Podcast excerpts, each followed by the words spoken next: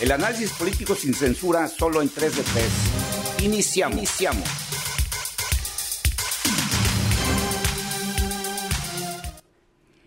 Gracias por estar aquí con nosotros en este nuevo episodio de nuestro podcast 3 de 3.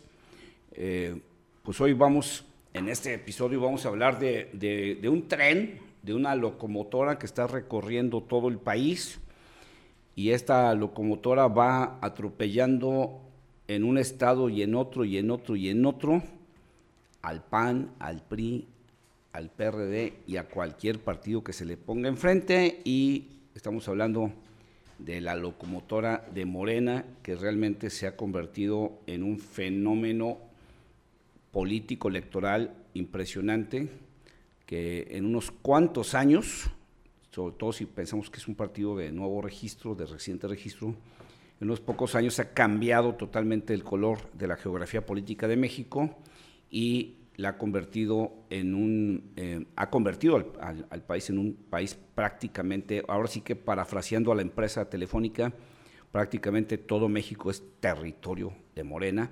Y hoy vamos a hablar de eso a raíz de los resultados de las elecciones en seis estados el 5 de junio eh, de este 2022 y vamos a hablar precisamente de cómo se está convirtiendo México en un territorio de Morena.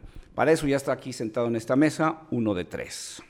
Oiga, qué bueno platicar con usted. Soy Daniel Emilio Pacheco. Vamos a hablar de 22 que realmente son 20, pero que en los dos últimos años consiguieron 15. O sea, números, números. Vamos a hablar de números, pero todo lo que hay detrás de esos números. Y le doy también la bienvenida a esta mesa a dos de tres. Soy Alberto Mora Martín del Campo eh, hoy va a ser una plática interesante porque la incursión de Morena en el sistema de partidos desde 2015 vino a reacomodar la competencia electoral, donde bueno, las diferencias históricas entre el PRI y el PAN se archivaron mientras ensayan fórmulas filosóficas y programáticas abominables, pero de sobrevivencia electoral. Y 3 de 3, Gilberto Pérez Castillo, que te invita a que te quedes hasta el final de este episodio para que analicemos juntos este fenómeno que creo que eh, son dos fenómenos en uno, ¿no? El, fenómeno eh, del, crecimiento espectacular que ha tenido Morena en, en estos tres años, junto con eh, la extinción de los otrora superpartidos en México, PAN, PRI y PRD, que bueno, durante muchos años conformaron la geografía política de, este, este, país. Eh, dos ganaron la presidencia de la República, uno estuvo en condiciones de ganar la presidencia de la República, el PRD, pero al final de cuentas estos tres superpartidos hoy están en el cajón de la chiquillada partidista. Esa es la realidad. Y bueno, para, para empezar poniéndole números, ya platicaba, eh, daba algún número eh, Daniel Emilio Pacheco, Morena en tres años pasa de no tener nada a tener la presidencia de la República, mayoría en las cámaras, pero pasa de tener cero gubernaturas a tener 22 si consideramos la del PES en Morelos y la del Partido Verde en San Luis Potosí como parte del movimiento de Morena, pues prácticamente pasa de cero gobernadores a 22 gobernadores. Y obviamente... ¿Y qué gobernadores? No, y, y, y, oye, ¿y dónde estás gobernando? ¡Ole! Casi nada, ¿no? Digo, porque ahorita, digo, ya eh, de pronto eh, eh, panistas, periodistas eh, y priistas tratan de minimizar, de... No, pero sacaron menos votos que hace tres años. A ver, a ver, a ver, a ver. Se quedaron con los gobiernos y bueno, simplemente encabezan el, gobierno de la capital del país, casi nada, la Ciudad de México, tienen las Baja Californias, tienen, o sea, y tienen territorios que parecían panistas este, de, hueso azul, que otros que parecían priistas intocables, bueno, todo se ha ido eh, contra estos 0 a 22 que tiene Morena, pues simplemente si, si, si analizamos la, las cuentas del PRI, el PRI pasó de 14 gobernadores en el 2018 a tener hoy únicamente tres. Tres. O sea, es una catástrofe. si pensamos en el, en el, PRD, que gobernaba la Ciudad de México, o sea, que era un bastión muy importante y que parecía impenetrable por más de 20 años para la oposición al PRD, pues hoy el PRD no tiene nada. El ah. PRD desapareció de la geografía política de este país y el PAN, que es el menos perjudicado hasta, hasta este momento, pasó de tener 11 gobernados en el 2018 a tener 5. Menos de la mitad. Menos de la mitad. Entonces, eh, hay un cambio eh, drástico en la geografía política, no es cualquier cosa, eh, no es este, menor lo que está sucediendo y, y, eso pues, nos obliga a analizar este fenómeno con mucho más claridad, tanto, insisto, por el lado de lo que está ganando Morena como por el lado de lo que está perdiendo PAN, PRI, PRD y cuál es la condición de esta oposición que prácticamente, insisto, está entrando a una condición de extinción, sobre todo pensando en PRI y PRD, ¿no? Sí, vaya, a ver, en eh, entidades federativas, el año pasado, o sea, en 2021, el partido eh, Movimiento por la Regeneración Nacional, Morena, el partido del presidente de la República, Ganó Baja California, Baja California Sur, Campeche, Colima, Guerrero, Michoacán, Nayarit, Sinaloa, Sonora, Tlaxcala y Zacatecas. O sea, todo de un jalón en un solo año. Y en este, ya como lo, habían comentado con precisión, Hidalgo, Oaxaca, Quintana Roo y Tamaulipas. Que ahí lo que muchos dicen, ¿no? Eh, como comentaba Gilberto, es que no ganaron todo. Nada más fueron cuatro. Sí, pero pues te ganaron las que eran tuyas. Ahí hay que reconocerlo, ¿no? O sea, las que eran tuyas te las ganaron. Entonces sí ganaron. Cuatro de seis, digo, perdón, pero el que quiera hacer un análisis eh, eh, chafa, corriente, pues sí, puede decir, no, pero no, no se llevaron las seis. No, pues vamos volteando las condiciones al revés. El, el, el PRI de seis se llevó una.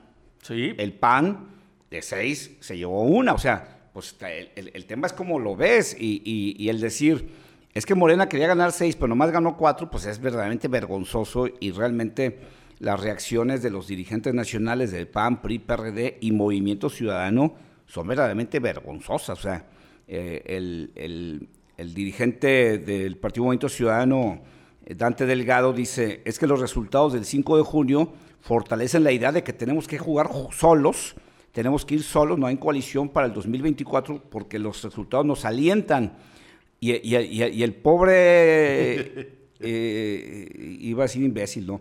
El, pobre dirigente de Movimiento Ciudadano, todavía él mismo dice, bueno, en esos estados no tuvimos candidatos hace seis años. Pero ahí sacamos más votos que hace seis años. O sea, no, miente. Bueno, no miente. Eh, y lo cierto es que en el mejor de los casos, que, es un caso eh, verdaderamente sorprendente para las cuentas de los demás estados, para MC, en el mejor estado sacaron 13%. Sí, vaya, y, y números. Y, el, y el señor este festina que fue un buen resultado para Movimiento Ciudadano. O sea, están tan enanos, están tan pequeños, están tan microscópicos en la oposición, que hasta cuando sacan cinco centavos se sienten ricos. Pero si, hacemos el análisis numérico, aun cuando se hubiera sumado Movimiento Ciudadano a esta coalición, no se hubiera tenido ninguna diferencia. O sea, no hay gran diferencia.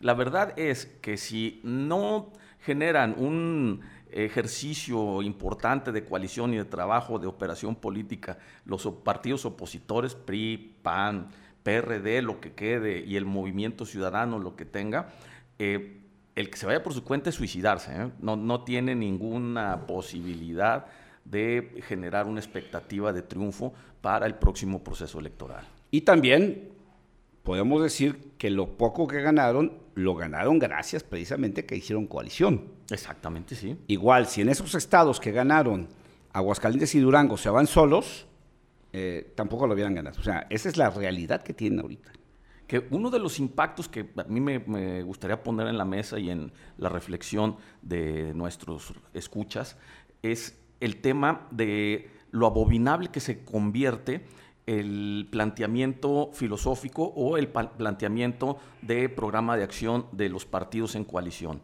O sea, son, son partidos que históricamente han estado confrontados y que las aportaciones que hicieron en la historia fue precisamente ese ejercicio dialéctico de sacar lo mejor de cada una de sus propuestas. Ahora, con lo peor que tiene cada uno, se reúnen a, de manera pragmática, buscar los votos a como dé lugar. Partidos atrapa todo.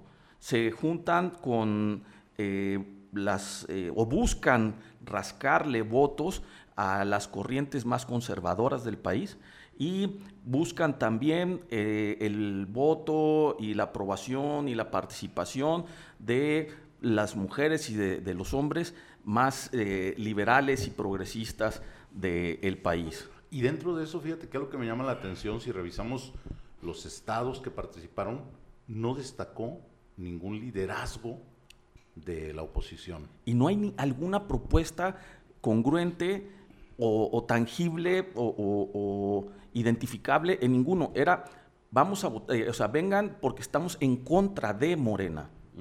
¿Se, acuerdan, ¿Se acuerdan de una frase que se repitió durante muchos años, que, era una frase que en aquel tiempo sonaba hasta maravillosa, con el PRI ni a la esquina? Sí, caray. Lo, dijeron, lo dijeron dos partidos con todas sus letras. El PAN y el PRD sostuvieron durante años que nunca se iban a coaligar con el PRI. Pero no solo eso, recuerden que el PRD tenía en sus estatutos señalado expresamente la prohibición de cualquier alianza con el PRI. O sea, estaba hasta en los estatutos. O sea, era tal el desprecio del PAN y del PRD hacia el PRI que tenían, eh, digamos, entre sus, mm, entre sus eh, Declaración de principios. Sí, pero eh, ¿cómo se les llama en, la, religión católica? Este, sus mandamientos de la ley de Dios, no coligarse con el PRI. Y al final de cuentas, los dos, en, este proceso de si no nos juntamos con el demonio nos vamos a morir, los dos han, han, acabado llevando a, esta convivencia con eh, convivencia electoral de, coalición con, el partido que detestaban. Y sumándole a eso De la misma manera, perdón, que el PRI detestaba al PAN y al PRD. Sí, el, PRI tenía en sus documentos básicos un párrafo muy claro donde eh, anunciaba que reconocía como su enemigo histórico al representante de la reacción, al Partido Acción Nacional. El partido de la derecha, ¿no? De la derecha. Y, también tenía claro de que no había, eh, decían, sí hay manera de, de, hacer coalición o alianzas siempre y cuando con, sean con, partidos cuya ideología sea afín a la del nacionalismo revolucionario.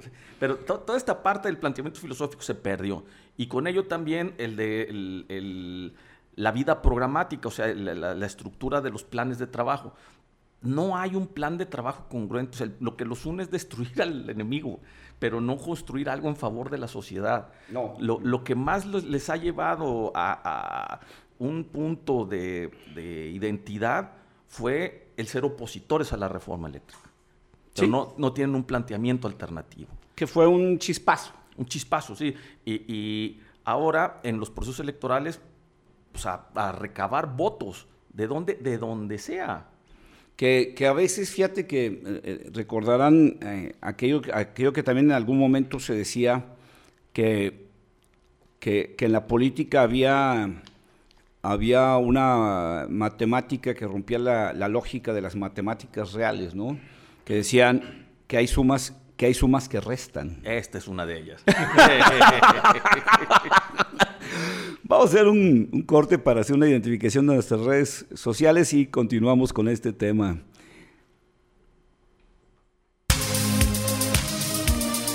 Quédate en 3 de 3. Análisis, Análisis sin, censura.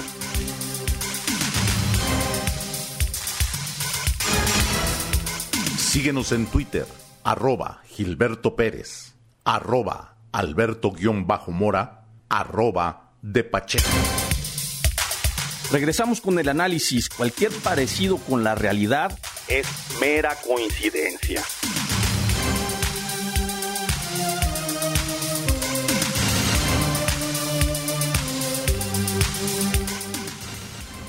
Estamos de regreso, estamos de regreso y bueno, estamos analizando este fenómeno y, bueno, realmente parece como una, como una gran locomotora, como un gran tren que, va recorriendo el país y va atropellando a todo lo que se pone enfrente y que va anulando y aniquilando todo lo que se le pone enfrente. Realmente creo que es un fenómeno que, que debe revisarse con mucha cautela, con mucha objetividad, con mucha serenidad porque creo que todavía, eh, no solo por el lado de las dirigencias de los partidos de oposición, creo que también una buena parte de la sociedad está viendo este fenómeno no con todos los elementos con los que hay que analizarlo. Eh, creo que hay un elemento que nos debe dejar bien claro. Eh, antes hablábamos del péndulo, ¿no? De estás en el gobierno, cansas a la gente y la gente va a votar por tu opositor llega tu opositor al gobierno, cansas a la gente y va a volver a votar por ti, ¿no? Ese péndulo que mantuvo durante mucho tiempo eh, eh, esta dupla PAN-PRI, PAN-PRI, PAN-PRI, en algunos lugares PAN-PRD, eh, PRI-PRD, PRI-PRD, y que decían los partidos, está bien, pues perdí, pero pues en la siguiente me toca porque la gente se va a cansar y va a volver conmigo, ¿no? Hoy estamos viendo prácticamente que este fenómeno no se está dando o ya desapareció de la forma de ser del votante mexicano, porque parece ser que ahora sí el votante mexicano no está en condiciones de darle una nueva oportunidad.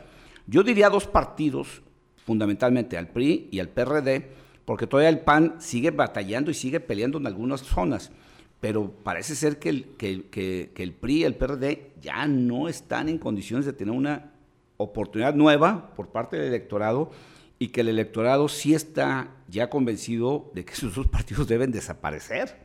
Eso parece. yo creo que algo que debemos de revisar de esos tres partidos, PAN, PRI, PRD, es la forma en que presentan sus candidatos. El PRD tuvo un tiempo en el que fue una gran opción, en que destacó y parecía que iba a dar el salto, pero se quedó enano, no terminó de crecer. ¿Por qué? Porque los chuchos agarraron, controlaron, se apoderaron y empezaron a destruir todo lo que se, había, se podía haber construido para salir adelante. Un ejemplo de ese PRD es aquí Jalisco. El PRD nunca pegó y cuando a nivel nacional como que podía despegar el PRD, aquí se quedaba enano porque los candidatos eran muy enanos porque quien dirigía el PRD aquí en Jalisco, pues no tiene una visión política como para crecer electoralmente. Y eran siempre los mismos. Saludos al Grupo Universidad, por cierto. No, y que, y que además eh, jugaban la lógica local, no la lógica nacional.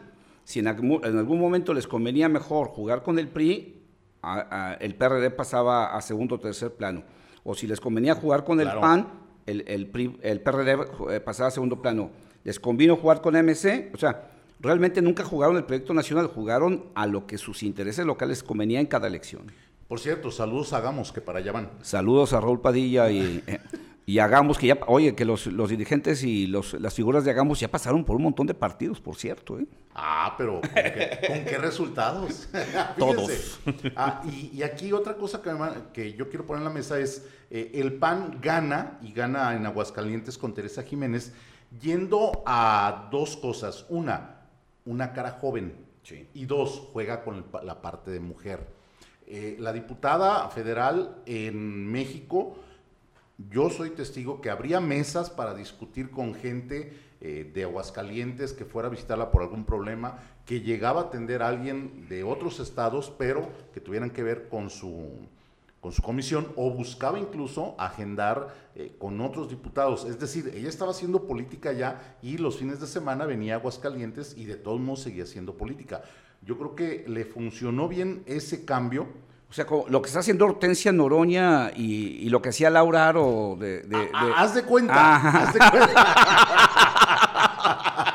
Haz de cuenta. No más que ella sí, de veras haciéndolo, sí trabajaba. Ella sí trabajaba, no nomás cobraba. No, no, nada más. Y los resultados es esto. Su equipo es muy joven. Ah, yo conozco algunos de los que trabajan ahí eh, en la campaña con ella y le da muy buen resultado la gente que trae eh, a su lado.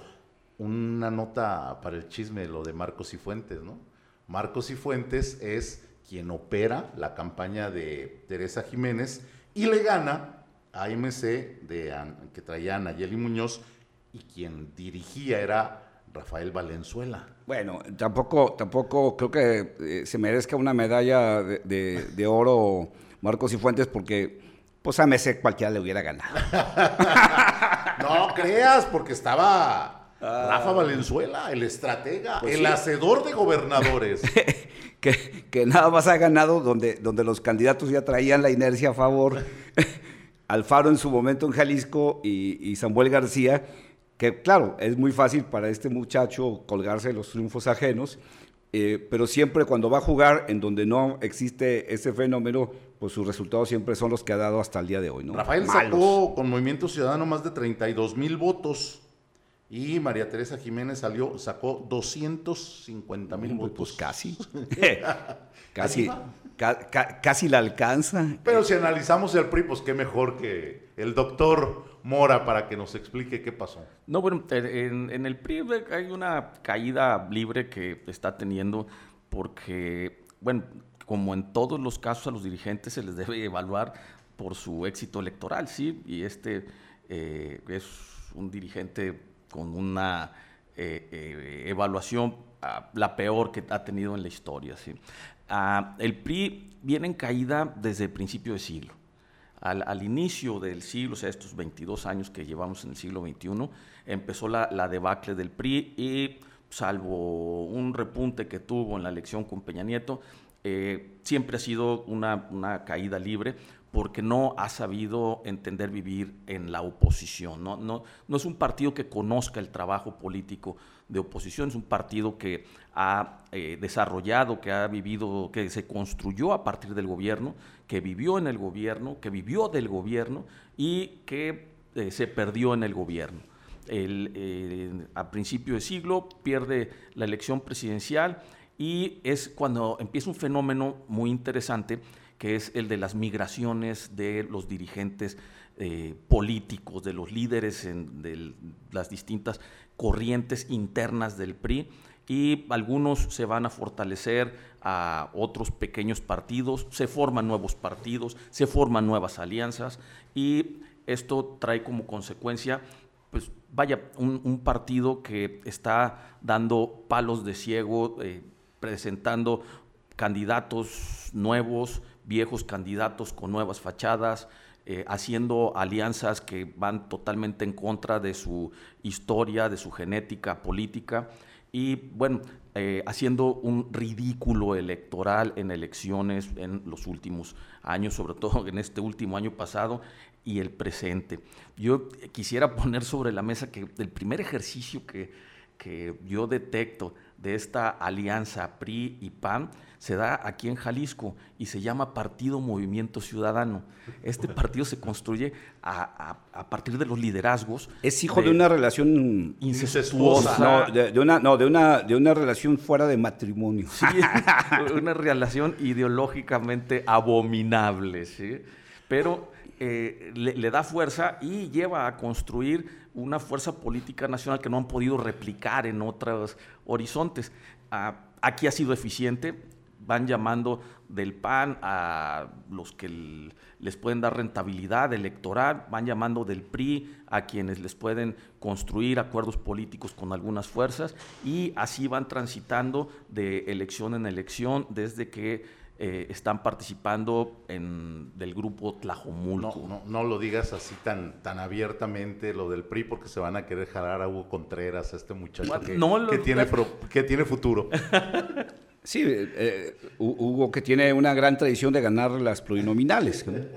¿no? pero además yo creo que hay que también recordar que tal vez lo que le está pasando al PRI es que su destino ya lo alcanzó. Recordemos que, que, el PRI no es un partido que haya llegado al poder a través del voto, a, través de haber creado una corriente de, ir casa por casa, plaza por plaza, tocando puertas y ganándose la simpatía de la gente. Digo, recordemos que el PRI nace eh, en el poder, el grupo que nace, que llega al poder a, través de las armas, o sea, el PRI no tiene una vocación de, búsqueda de voto. Miren, tan democráticos que se ven. Sí, tan cercanos a la gente que se ven. Por eso, por eso vemos, vemos la incapacidad del PRI de salir a la calle. Eh, a mí me llama la atención que los dirigentes del PRI no son capaces de, identificar una causa social, no son capaces de, abanderar un solo movimiento social porque no conocen realmente a la sociedad. O sea, eh, nacieron en el poder, eh, eh, ganaron elecciones a través del fraude electoral durante muchos años. Cuando ya no se pudo hacer un fraude electoral, que, que empezaron a competir, a competir de, de veras, fue en el momento en que el PRI ya no supo qué hacer para ganar elecciones y a partir de ahí viene a la baja, a la baja. Si, revisamos a partir del 91, el PRI viene a la baja constantemente. Como tú dices, Mora tuvo un repunte en el 2012, que fue este péndulo del que yo hablaba hace rato, pero nos demostró que no había entendido el castigo, que no había entendido, que no se había acercado a la sociedad y que era el mismo PRI de siempre, palaciego, de, acuerdos en, la élite, en la cúspide. Bueno, ahí vemos el resultado. El PRI es incapaz de pisar banquetas, el PRI es incapaz de, entender a la sociedad y por lo tanto es incapaz de conseguir votos por la vía de la competencia democrática. Sí, y la, fachada de los partidos del siglo pasado, del PRI, del PAN y del PRD, están siendo impresentables en estos procesos electorales. para la gente, la idea que se tiene de los partidos políticos es una mala idea. O sea, los partidos políticos representan la encarnación de los vicios de la política. ¿Cómo puedes decir, cómo, cómo puede pedirle el PRI una nueva oportunidad a la gente cuando está encabezado por un dirigente verdaderamente impresentable, por un dirigente que, que encarna en su persona todos los vicios y los males de la política? Este señor. ¿Está joven Laura Aro? No, Alito. Ah, no, no, no, no. no. Alito. Del nacional. Bueno, nacional. Replícalo, local, ¿no? Este, este tipo, eh, Alito Moreno, es, es apellido, ¿eh? Moreno, sí.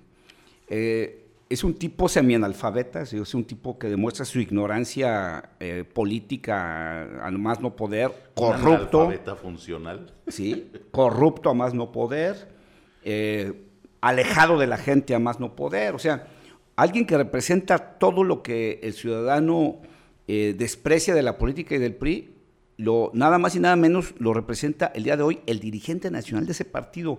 ¿Cómo diablos quieren que la gente pueda darle una nueva oportunidad al PRI cuando el que encabeza eh, personifica todos los males de la política? O sea, está, está, está caramba, pues. Esta Sí, vaya, pero no, eh, la imagen del partido no se le puede a cargar exclusivamente al, dirigente. Sí, es la, cara, la fachada, pero ¿dónde están en este tipo de situaciones los organismos de ética partidista? De, no, no no, no, no. ¿Dónde está Beatriz? ¿Dónde está la crítica interna? ¿Dónde están los jóvenes que llegaron al PRI a cambiarlo? No, pues están metidos en, el mismo cochinero y en las componendas de unos con otros.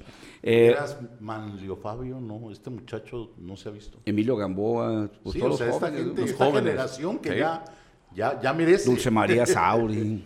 Eh, y otra cosa que antes que se nos vea el tiempo yo quería destacar es que eh, también en algo que ha cambiado, eh, y eso no se lo debemos a Morena, se lo debemos a una reforma que, se hizo en el periodo pasado, en el periodo de Peña Nieto, que, en el periodo eh, neoliberal. En el periodo neoliberal, de cómo el, el tema de, la, de las cuotas de género empieza a dar resultados, porque hoy ya tenemos nueve mujeres gobernadoras en este país. O sea, ya se empieza también a ver cómo esta cuota de género ya está dando resultados en términos concretos. Y bueno, ya no solo tenemos mitad de representantes de, en las cámaras, hoy ya tenemos nueve mujeres gobernadoras, o vamos a tener nueve mujeres gobernadoras, Aguascalientes, Ciudad de México, Baja California, Campeche, Colima, Chihuahua, Guerrero, Tlaxcala y Quintana Roo. Precisión también, en términos partidistas, siete de Morena y dos del Partido Acción Nacional. Pero ya hay lo que nunca había tenido este país, hoy tenemos nueve gobernadoras en México una tarea todavía inconclusa, ¿verdad? Todavía. mucho por hacer. Hay estados que nunca han sido gobernados por mujeres y se ve muy difícil por la, eh, prevalecencia de una actitud machista en el ejercicio de la política. Hay que decir también que muchas de ellas no, no hubieran llegado si la ley actual no obligara a, a los partidos a poner también en las seis candidaturas tenían que meter por lo menos tres y tres. si no, hubiera sido por eso, muchas de ellas tampoco hubieran llegado. Pero bueno, lamentablemente se nos fue el tiempo, así que no nos queda más que terminar con nuestras conclusiones. Sigamos eh, revisando lo que está pasando eh, en este momento políticamente con los partidos, con los candidatos, porque todo va a ser muy diferente cuando lleguemos al 24. Yo creo que hay una burbuja de problemas que está creciendo y va a alterar mucho lo que hasta ahorita se ha logrado. Dos de tres. Ah, hay vientos de cambio que se están reafirmando a partir de los últimos procesos electorales con un nuevo acomodo de los tres partidos principales, Morena, PAN, PRI, y vale la pena darle seguimiento al trabajo que estén haciendo en las representaciones que tengan. Soy Alberto Mora Martín del Campo, muchas gracias por escucharme. Y Gilberto Pérez Castillo, que termina con esta conclusión. Vivimos una etapa difícil, una etapa eh, complicada en la vida nacional, que fue la etapa donde teníamos un partido casi único, que fue la etapa del PRI, donde esa condición generó muchos abusos, muchos excesos. Ojo, estamos entrando a una nueva etapa de partido casi único, encarnado esta vez por Morena. Hasta la próxima. Aquí termina 3 de 3. Nos escuchamos en la próxima emisión.